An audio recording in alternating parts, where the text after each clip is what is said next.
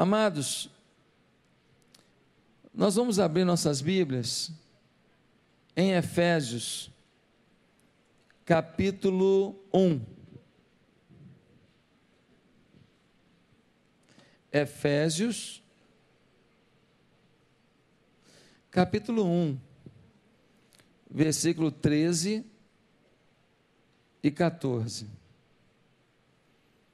Efésios 1, versículo 13 e 14.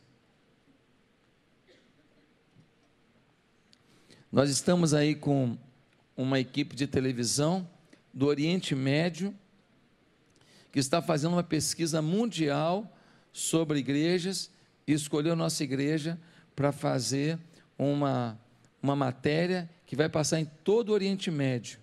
Então, nós estamos muito honrados com esse privilégio de poder falar um pouco do que nós acreditamos, da nossa esperança em Cristo para o Oriente Médio. E o jornalista que me entrevistou, ele é do Egito e ele é, ama muito o Senhor, ama demais o Senhor, e a nossa conversa foi muito, muito legal mesmo. Eu não sei, cadê eles? Estão aí? Estão lá atrás, né? Estão lá atrás. Vocês são muito bem-vindos aqui. Que Deus mande um grande avivamento sobre o Oriente Médio. Amém? Glória a Deus. Efésios capítulo 1, versículo 13. Nós lemos assim: Quando vocês ouviram e creram na palavra da verdade, o evangelho que os salvou, vocês foram selados em Cristo com o Espírito Santo da promessa Vou ler de novo. Quando vocês ouviram e creram na palavra da verdade, o evangelho que os salvou, vocês foram selados em Cristo com o Espírito Santo da promessa, que é a garantia da nossa herança até a redenção daqueles que pertencem a Deus para o louvor da sua glória. Que Deus nos revele sua verdade nesse momento. Quem pode dizer amém? Meus amados, aqui está uma das afirmações mais extraordinárias do apóstolo Paulo. O apóstolo Paulo faz uma afirmação muito profunda. Ele vai dizer: Em quem também cresces, fostes selados com o Espírito Santo da promessa. Em outra versão, quando vocês ouviram e creram na palavra, o evangelho que vos salvou, vocês foram selados em Cristo com o Espírito Santo da promessa. Meus amados irmãos, aquele algo mais que o apóstolo Paulo quer apresentar-nos aqui, depois que creste, ser selado pela promessa do Espírito, representa nesse momento, uma afirmação que determina todo o rumo da vida cristã. O apóstolo Paulo está falando à igreja de Éfeso e está dizendo para eles de forma explícita sobre uma ação do Espírito Santo sobre a igreja. Ele está dizendo que o Espírito Santo cela. Na verdade, não podemos crer sem a interferência do Espírito Santo. É o Espírito Santo que nos convence do pecado, da justiça e do juízo. Sem o Espírito Santo, nem crer em Jesus, nem crer na salvação eu posso. Só que quando eu creio, diz o texto, tendo crido, nós somos selados com o Espírito Santo. Selados com o Espírito Santo. Meus amados irmãos, essa declaração adicional é particularmente importante, pois ele nos faz plenamente conscientes de que podemos usufruir de algo da glória do Espírito Santo, da grandeza do Espírito Santo, mesmo estando num mundo limitado. Ele está dizendo que há algo do Espírito em nós, um selo do Espírito em nós. Esta declaração adicional nos faz conscientes de que o nosso fracasso quanto a entendermos esta precisa declaração, pode explicar por que temos uma igreja hoje no mundo, uma igreja cristã tão negligente, tão frágil na fé, tão sem força interior, com crentes que não ganham outros, que não reproduzem, que não levam o evangelho a sério, com gente que está na igreja e cai toda hora, e não consegue superar as tentações da vida. Talvez aqui esteja o grande segredo para a gente entender isso. Posso ainda dizer que muitos cristãos não estariam em depressão, não estariam desesperançados, não estariam sem alegria transbordante, se tivessem conseguido entender esse versículo aqui. Eu não estou dizendo que uma depressão não possa vir de várias fontes, eu não estou dizendo isso, mas eu estou dizendo que se nós compreendêssemos o que é ser selado com o Espírito Santo da promessa, que isso faria toda a diferença para que nós vencêssemos muito das nossas depressões, angústias, tristezas e mazelas. Queridos, o nosso Senhor, no fim da sua vida terrena, disse: A minha paz os dou.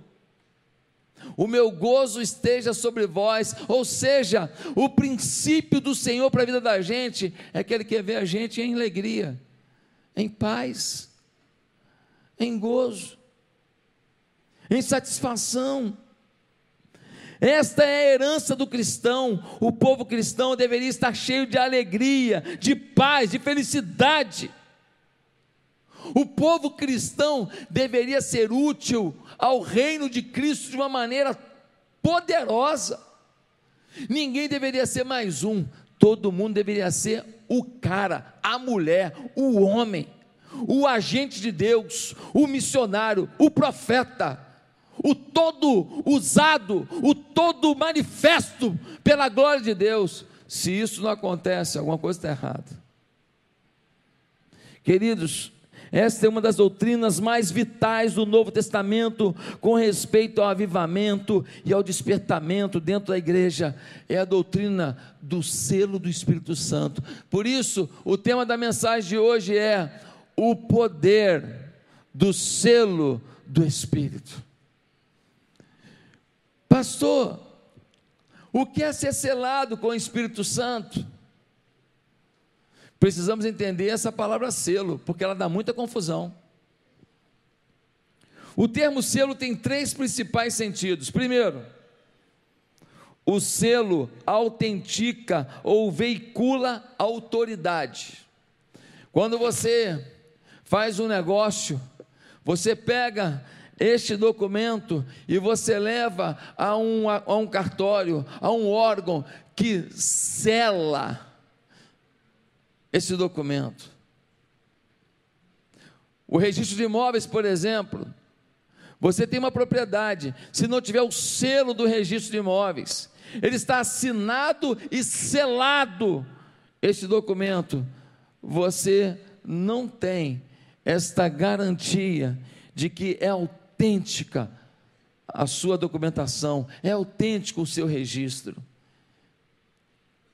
O selo também é usado como sinal de propriedade. Por exemplo, muitas pessoas marcavam os seus animais. Aquela marca era uma marca do dono, era um selo do dono, é um registro do dono. Quando alguém visse aquela marca, falava: esse, esse animal aqui é do fulano. Um terceiro sentido para selo é a utilização para fins de segurança. O que é isso? Uma carta, por exemplo, uma encomenda, se coloca um selo, bem na abertura desse envelope, desta encomenda, e se manda esse envelope, essa encomenda, se faz um transporte, se alguém violar aquele envelope, se alguém violar, o selo se romperá. O selo é a garantia, é a segurança, é a inviolabilidade daquilo que está sendo enviado. Sendo assim, o selo é autenticidade e autoridade, é propriedade e garantia e segurança. E esses significados nos ajudam a entender o que quer dizer ser selado com o Espírito Santo. De que modo Deus selou Jesus? Você sabe que Jesus Cristo veio ao mundo, mas veio na forma de homem. Abriu mão de sua divindade ele era o filho de Deus, mas veio como homem. E ele brincou, machucou o pé, ele correu na rua, ele brincou com as crianças, como toda criança. Mas um dia, quando ele tem 30 anos, ele vai até João Batista e ele é batizado. E quando Jesus é batizado, diz o texto, que o Espírito Santo veio sobre Jesus num formato de pomba, e uma voz do céu se ouviu que dizia: Este é meu filho amado, meu filho amado, em quem me comprazo. Esse é meu filho amado, em quem me comprazo. Naquele momento, houve um revestimento do Espírito Santo sobre Jesus. Jesus não podia começar o seu ministério sem o revestimento do Espírito Santo. Pastor, como é que o senhor sabe que ele recebeu o revestimento do Espírito Santo? Porque em João 3,34 diz: Não lhe dá Deus o Espírito por medida. Deus não deu a Jesus o Espírito por medida, Deus deu tudo do Espírito, a plenitude do Espírito, o domínio do Espírito, o batismo do Espírito, o enchimento do Espírito a completeza do Espírito. E então diz a Bíblia que Jesus começou o seu ministério. E ele agora, dominado, selado pelo Espírito, ele fala coisas que nunca ninguém imaginou ouvir. Por exemplo, lá em Mateus 3,17, eis que a voz do céu, desculpa,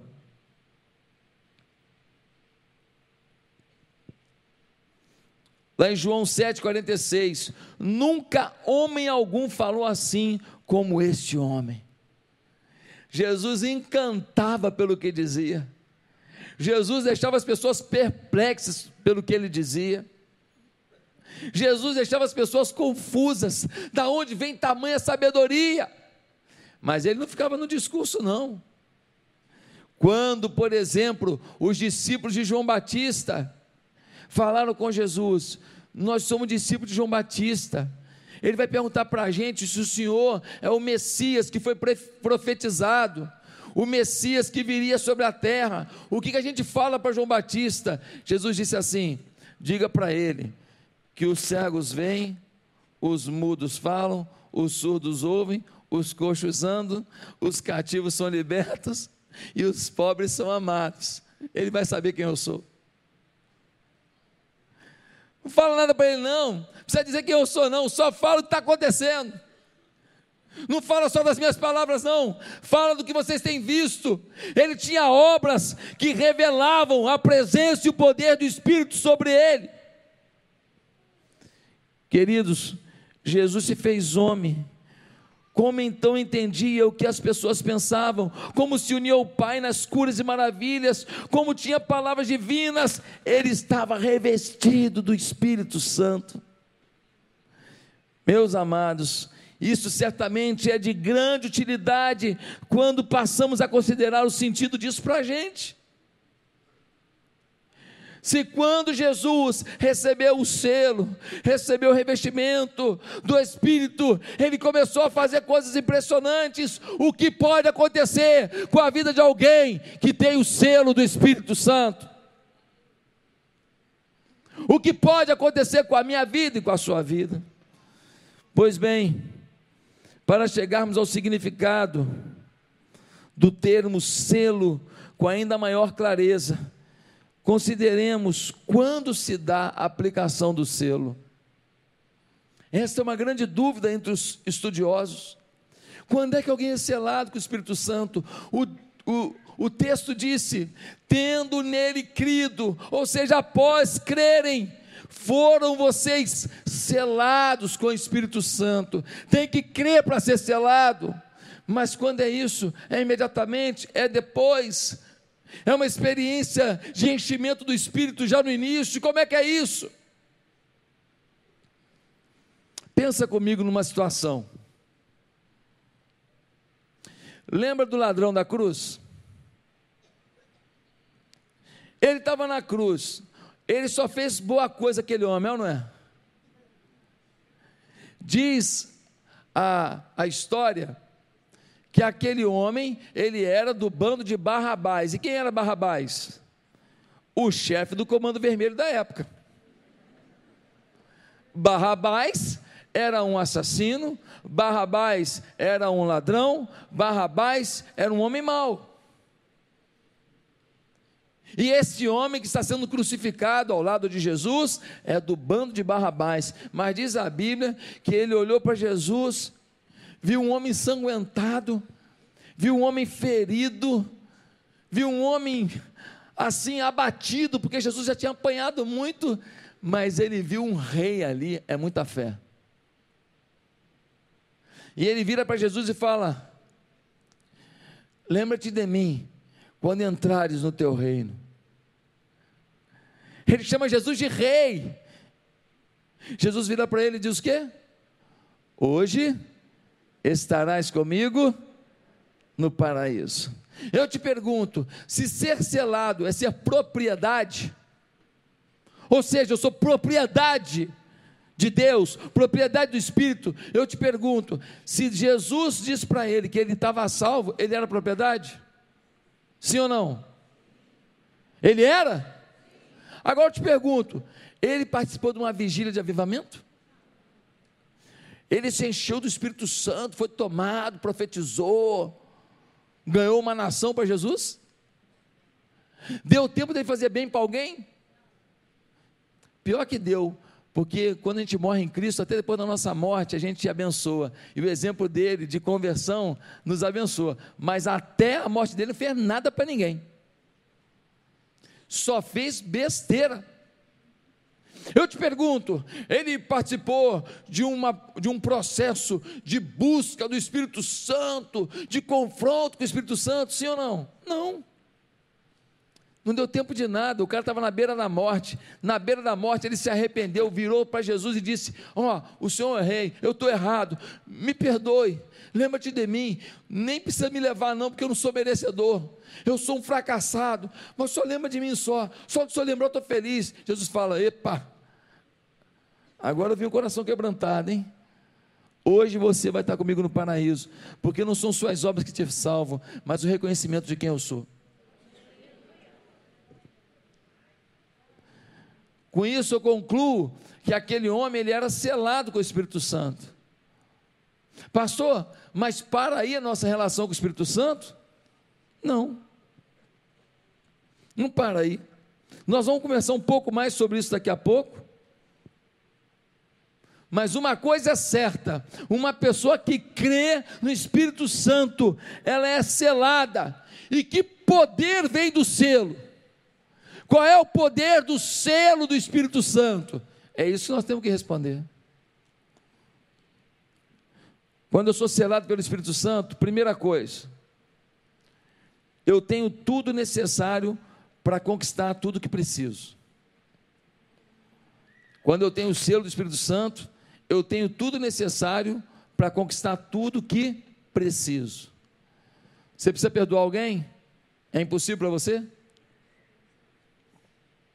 Você precisa levantar uma empresa? Você precisa dar uma volta por cima na sua carreira? Você precisa dar um rumo novo para o seu ministério? Você precisa empreender algo novo na sua vida secular, na sua vida ministerial, você precisa salvar uma família da morte, você precisa ir para outro país e começar uma nova igreja, você precisa ser missionário num lugar onde nunca pisou, um servo do Senhor, não importa o que você tem de desafio, você tem tudo necessário para poder viver tudo que você precisa. Pastor, como você diz isso? Versículo 3. Depois de dizer que todos foram selados com o Espírito Santo, um pouquinho antes, a gente percebe o que, que essas pessoas têm. No versículo 3 nós lemos: Bendito seja o Deus e Pai de nosso Senhor Jesus Cristo, que nos abençoou com todas as bênçãos espirituais nas regiões celestiais em Cristo. Bendito seja o Deus e Pai do nosso Senhor Jesus Cristo que nos abençoou. Repete comigo: abençoou. Presente, passado ou futuro? Hã? Passado, todo mundo fez a prova do Mobral e passou. Passado. O texto está dizendo o quê? Que o Senhor nos abençoou com todas. Repete comigo, com todas. Parece bobagem mandar repetir com todas, mas é para você entender que todas significa todas. O Senhor nos abençoou, já fez com todas as bênçãos espirituais, tudo o que você precisa para vencer o seu dia, para vencer a sua luta, já está com você. Já está com você. Meus amados irmãos, Deus já te concedeu tudo para prosperar, para vencer o dia mal, para perdoar quem precisa, para planejar algo arrebatador, para empreender algo inédito, para ter felicidade em meia luta, para dar a volta por cima, para resgatar tua autoestima, para sair da pobreza para a prosperidade, para ser o primeiro onde você foi o último. No mundo espiritual, Deus te deu todo o potencial para o sucesso. Deus te deu autoridade para orar e ver milagres acontecendo. Você você, Deus te deu potencial para alcançar os corações e fazer amigos mais chegados que irmãos. Deus te deu sensibilidade espiritual para saber o que fazer, quando fazer, com quem fazer e onde fazer. Deus te deu a visão para dar o tiro certo na sua vida e ser a pessoa mais feliz da terra, apesar dos problemas no seu encalce, porque os problemas fazem parte da vida. Há pessoas que nem têm tantos problemas, mas têm uma infelicidade incrível. E há pessoas que têm muitos problemas e têm uma paz e serenidade que vem do Espírito de Deus. É ou não é verdade? Meus amados, nós precisamos saber que você não tem motivo para desistir de nada que seja fundamental para a sua felicidade. Você não tem por que desistir, porque Ele te potencializou para vencer tudo que se oponha à sua felicidade. A questão é que você tem que tomar posse das afirmações das Escrituras. Você tem que olhar não para a cicatriz, não para o julgamento, não para o fracasso, mas para o seguro que Deus fez para você e que paga qualquer conta que você deixou e que te ajuda a bancar qualquer empreitada que você tem pela frente. Ele te abençoou, te abençoou com todas as bênçãos espirituais necessárias ao teu sucesso. Bota uma coisa na tua cabeça: você já tem tudo para ser feliz. Pastor, não estou entendendo, então você vai entender agora. Vou te dar um exemplo muito simples. Pensa num ovo. Um ovo. Ele já tem tudo o que ele precisa para gerar um pintinho. Só precisa de calor. Sabe por que, que você ainda não virou tudo que Deus planejou? Porque só te falta o calor do Espírito Santo. A hora que vem o calor, você revela o que Deus quer que você seja. Você quebra essa casca de ovo da sua história e você se revela para a vida. Mas enquanto não vier calor, mesmo tendo todo o potencial para ser muito feliz, abençoado, usado por Deus, você vai continuar talvez vivendo uma vida mais ou menos. Em segundo lugar, o que o selo do Espírito revela? Com o selo do Espírito, eu tenho tudo que preciso para vencer qualquer tentação. Olha o que diz o versículo 4: diz assim: Porque Deus nos escolheu nele antes da criação do mundo para sermos santos e irrepreensíveis em Sua presença. Olha o que diz a Bíblia: que Deus nos escolheu, ou seja, Ele sabia quem estaria no seu caminho, quem o receberia, quem alcançaria a sua misericórdia, quem estaria diante dos seus atos, quem receberia o selo do seu espírito. E ele disse que todos nós teríamos condição de vencer os nossos pecados e tentações. Só que nós vivemos num mundo tão corrompido, num mundo tão imoral, de gente que vem para a igreja, mas que vive uma vida tão esquisita, que a gente começa a achar que a nossa santidade ela é condicionada pelas oportunidades, ela é condicionada pelo nosso redor, não, ele garantiu desde a fundação do mundo que se você tivesse o selo do Espírito, você poderia vencer toda a tentação e revelar ao mundo uma vida limpa no meio da sujeira, uma vida honesta em meio à desonestidade, uma vida justa em meio à injustiça, uma vida moral em meio à imoralidade, uma sexualidade dentro da licitude em tempos de vale tudo, uma honestidade de opinião e de atitude em tempos de dissimulação e covardia para defender a Escritura Sagrada. Eu nunca vi tanto crente frouxo. Hoje, você não pode dar opinião de nada, que se você dá uma opinião, você é racista, você é homofóbico, você é coxinha, você é tudo.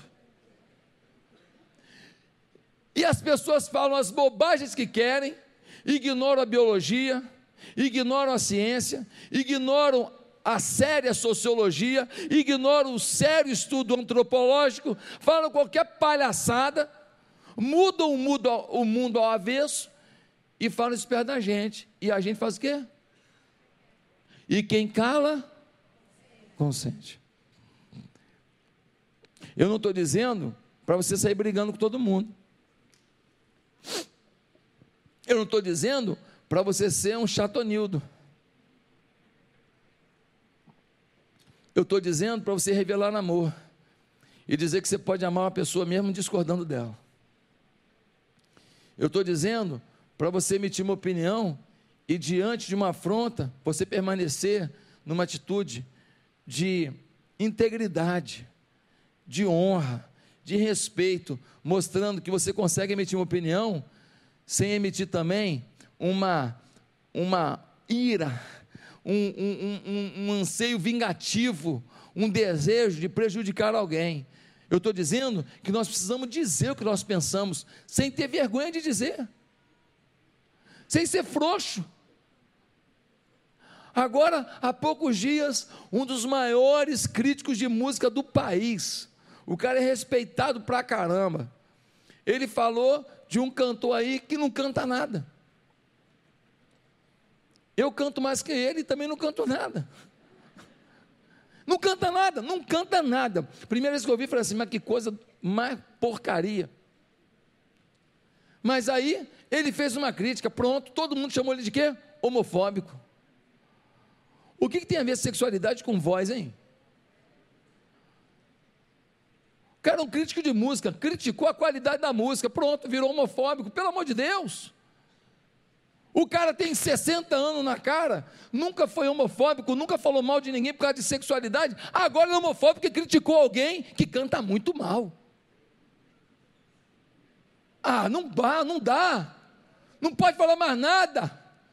Nós temos que revelar as nossas posições, os nossos posicionamentos com respeito, com amor sem agredir.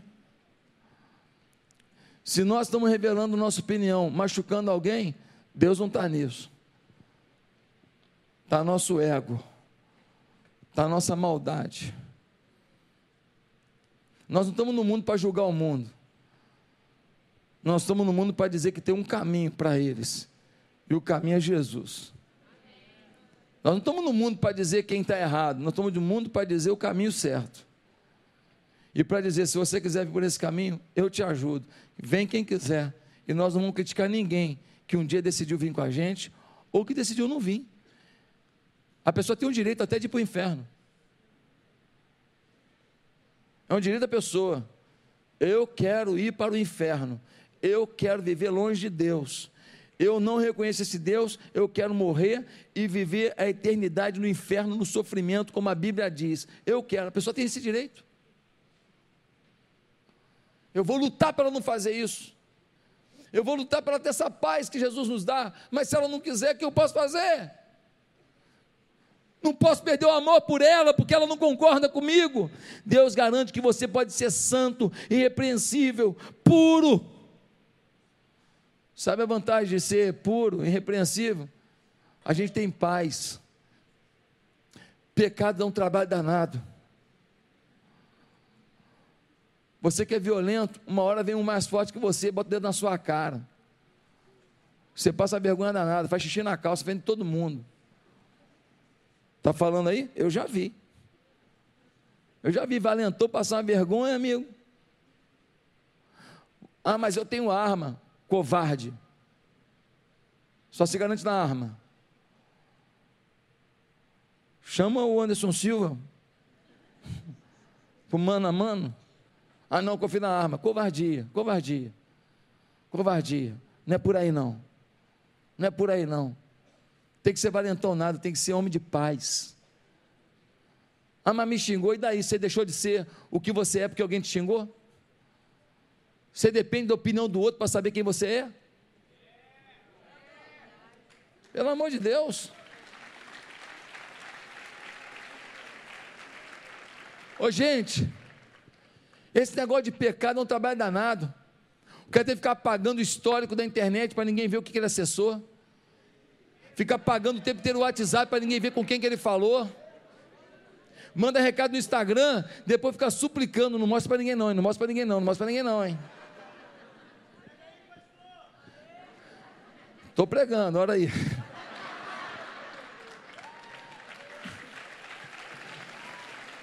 Meus amados irmãos, nós temos que ter pureza. Pastor, é meu fraco, é meu fraco. Mulher, quando passa mulher, eu acompanho. Pastor, eu não aguento. Pastor, depois fala contigo. Meu irmão, se você tem o selo do Espírito, você pode dá um tapa nessa cara e fala: olha para cá, não olha para lá.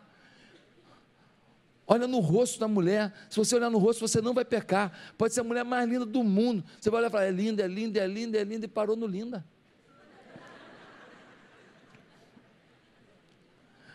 Nós temos como vencer esse negócio. Minha irmã, você.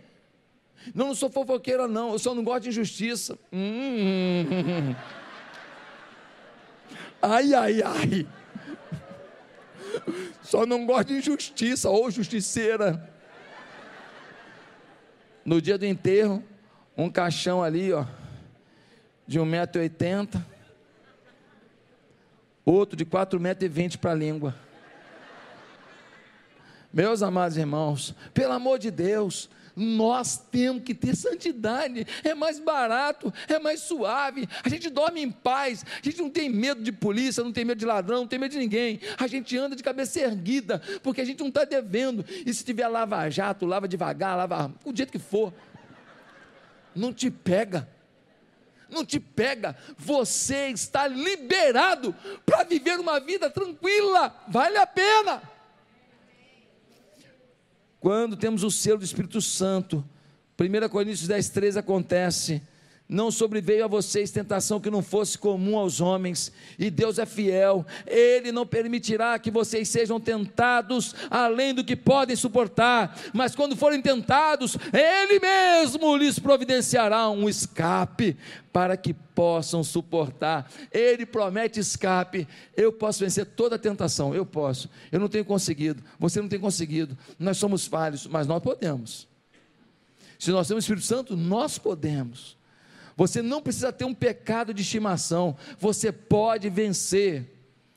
Ah, pastor, é muito fácil vencer quando a vida está organizada, a vida está em paz mas quando a gente vive uma situação difícil, uma pressão, uma carência, é difícil vencer o pecado. Ah, é? José do Egito, longe da família, não tem casamento, vem uma mulher, botou uma turbinada, botox. Ela era mulher de uma alta autoridade egípcia. Egípcia? A mulher de Potifar? Ela vem toda condecorada, botou a, aquele perfume de almísca do deserto, veio. Ele falou: Não pecarei contra o meu Deus. Só que tem um dia que ela espera ele dentro da casa, manda todo mundo sair, manda todo mundo para longe da casa, ela tranca as portas e ela vem toda sensual para cima dele. Ele podia falar assim, pô, aí já é demais aí não dá, eu sou homem. Mas ele falou assim: não vou pecar contra o meu Deus. E ele foge.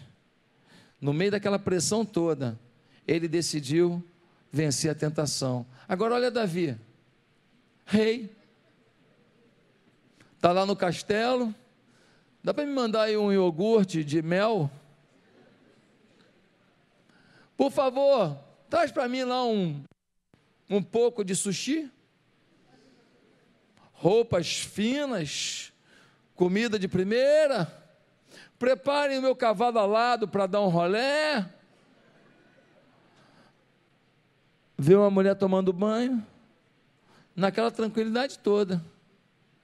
Chama a mulher, se deita com ela. Ei, não é a pressão que define a tentação, a pressão só evidencia a tentação que você decidiu não vencer.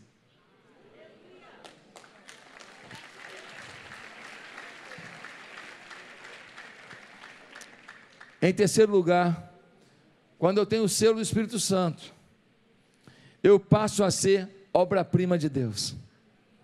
Gente, olha o versículo 6.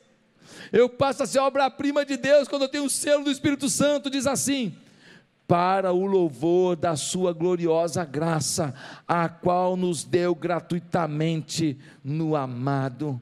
Gente, o versículo está dizendo que nós somos feitos e selados para o louvor da Sua glória, ou seja, Deus está olhando para mim para ter alegria.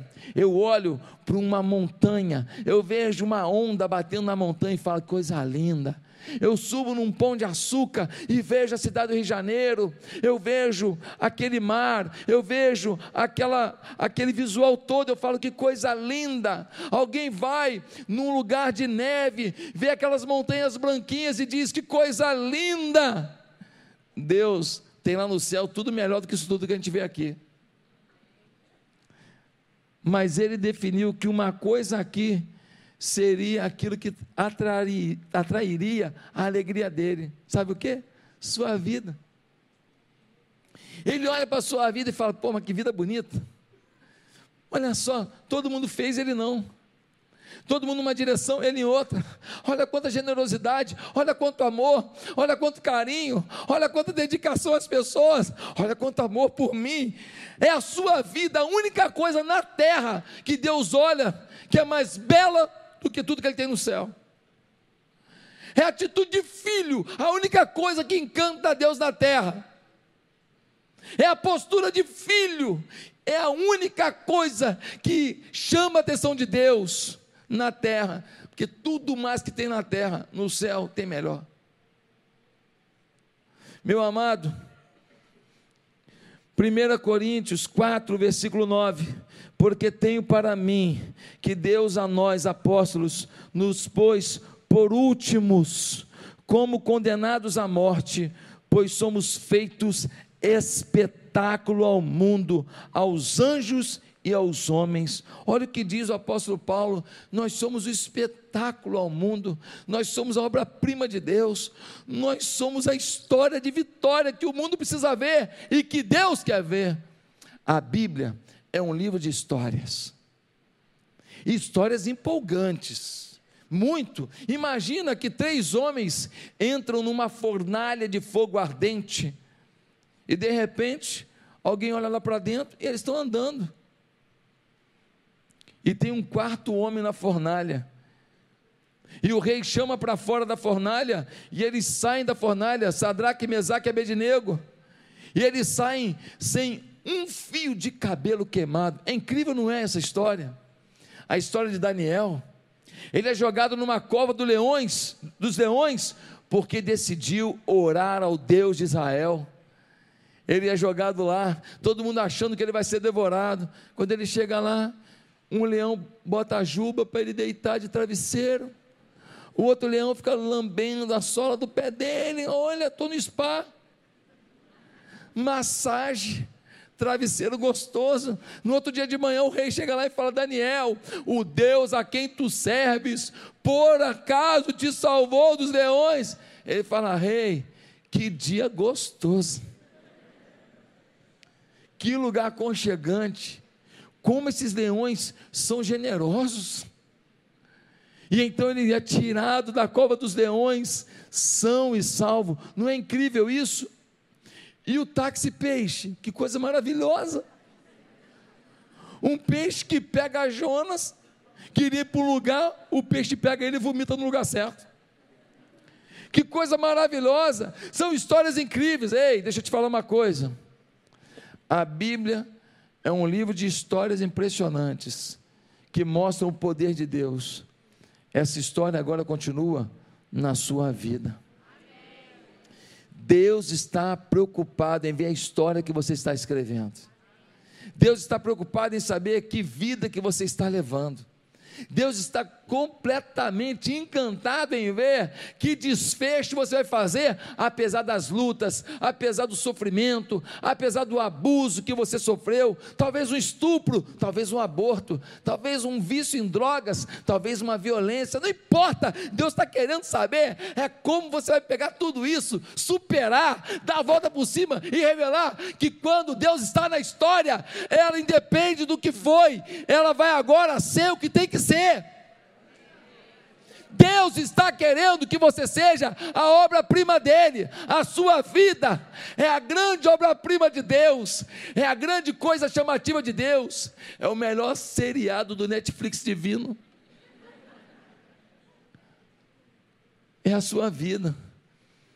E não se engane, tem gente no teu trabalho que está acompanhando cada capítulo da sua vida. Eles estão doidos para saber o capítulo de amanhã. Mas se você chegar no seu trabalho e não falar de Deus nem um minuto, não contar o que Deus te falou aqui nessa noite, nem um segundo, não mostrar fé e autoridade espiritual em nenhum minuto, ninguém vai saber que você tem o selo do Espírito, porque você não vai revelar que você é a obra-prima de Deus. Ah, meus amados irmãos, tem uma quarta coisa e última coisa que quando eu tenho o poder do selo do Espírito na minha vida, eu tenho. Sabe o que eu tenho? Eu tenho a vida eterna. Vida eterna. Olha o versículo 7. Nele temos a redenção por meio de seu sangue, o perdão dos pecados, de acordo com as riquezas da graça de Deus.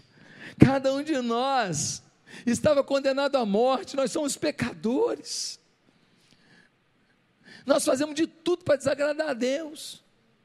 A gente é vaidoso, a gente é egoísta. O camarada está andando de bicicleta, mas tem alguém a pé, ele passa, tem bicicleta. Nós temos prazer, às vezes, mais na infelicidade de alguém que na nossa felicidade. O filho da pessoa passar na faculdade, às vezes não é tão encantador quanto o filho do outro não ter passado. Às vezes, nós somos vaidosos nas coisas espirituais. Estou orando muito.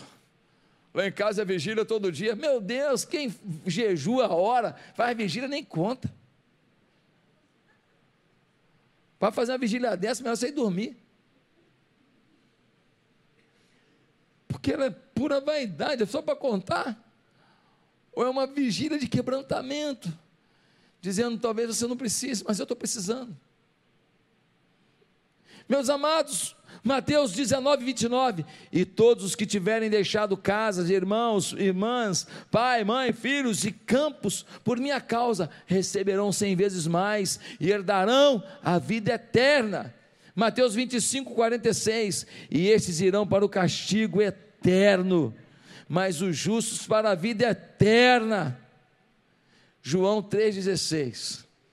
Porque Deus amou o mundo, você também de tal maneira que deu o seu Filho unigênito, para que todo aquele que nele crê não pereça, mas tenha a vida eterna. Quando eu sou selado com o Espírito Santo e eu morro, eu chego na porta do céu e o anjo Gabriel fala assim: Por que eu devo deixar você entrar?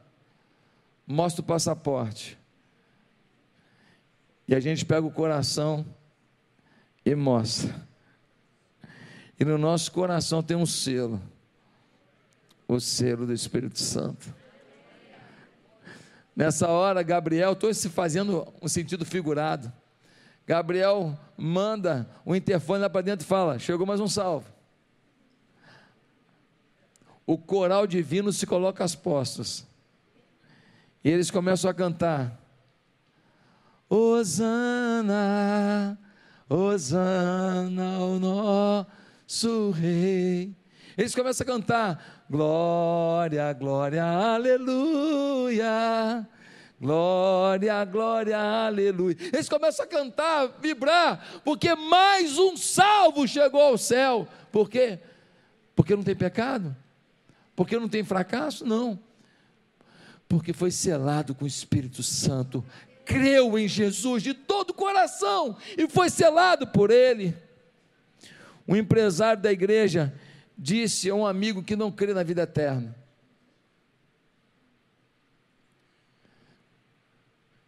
Ele disse assim: Você não crê na vida eterna? Ele falou: Não. Você não crê em Jesus? Ele falou: Não. Esse empresário da nossa igreja virou para o amigo dele, empresário, e falou assim: Ó, se eu tiver certo de que a única salvação vem através de Jesus Cristo, e você pensa dessa maneira, se você morrer hoje, você vai para o inferno. Mas ainda que eu estivesse errado, eu não perdi nada por viver uma vida perto de Jesus. Porque eu deixei de fazer muita coisa errada por reconhecer que existe um Jesus. Eu fiz muita coisa boa por reconhecer que tem um Jesus. Eu resisti muito na minha família por causa desse Jesus. Eu tentei ajudar muita gente por causa desse Jesus. Eu abri mão de muito vício por causa desse Jesus. Então, ainda que ele não existisse, eu não perdi nada. Mas ele existe. E se você não reconhecer que ele existe, não diga que eu não te avisei. Nós vamos para lugares diferentes. Pastor, o selo do Espírito te garante tanta coisa, que maravilha. Mas o problema é que não tomamos posse dessas verdades. O selo do Espírito não é tudo. Como é que é, pastor? Você diz que tem um poder no selo do Espírito e agora diz que ele não é tudo. Não, não é tudo. Eu aprendi desde pequeno que a gente aceita Jesus e a gente agora é selado com o Espírito Santo. E por isso agora é santificação, um processo até o fim da vida. E se até o fim da vida tem a vida inteira para santificar, então não precisa nem correr com esse negócio não. E é por isso que nós temos uma igreja de gente que está 20 anos na igreja. E fala, tem 20 anos de vida cristã. Não tem não. Tem um ano de vida cristã repetido 20 não avançou, não cresceu. Conhece a palavra, mas não conhece o espírito da palavra. Conhece os milagres, mas nunca foi instrumento para milagre. Conhece o plano de salvação, mas nunca promoveu uma grande mudança na sociedade. Conhece o poder, mas nunca viveu esse poder. Meus amados,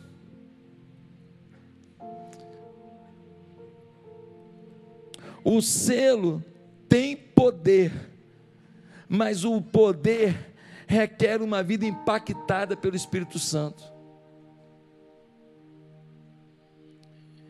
Queridos, selo significa presença, mas batismo, enchimento, significa domínio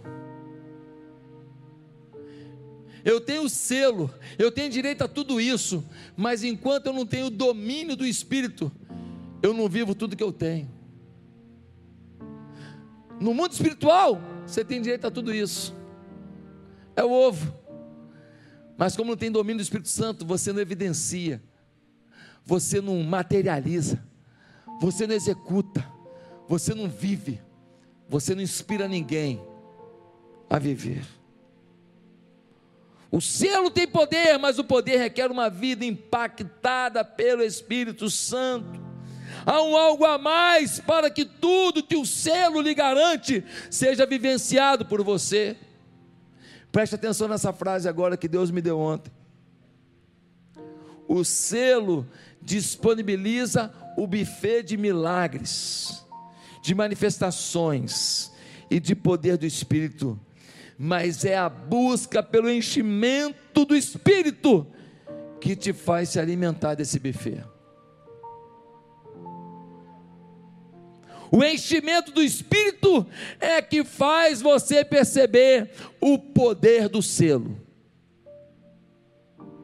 O selo já te garante vida eterna, já te garante vitória sobre as tentações, já te garante tudo que você precisa para ser feliz, de uma vida abençoada, para mudar a história de quem está ao teu redor, para ser você um instrumento de mudança da sua família, e não falar, oh, muda você, muda você, muda você, muda, e você não tem que mudar nada, não!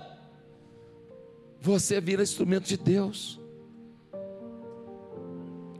Mas se você não se encher do Espírito Santo, se você não botar seu joelho no chão, sua boca no pó, e não falar, Espírito Santo, me toma, me enche, você nunca vai provar do poder do selo.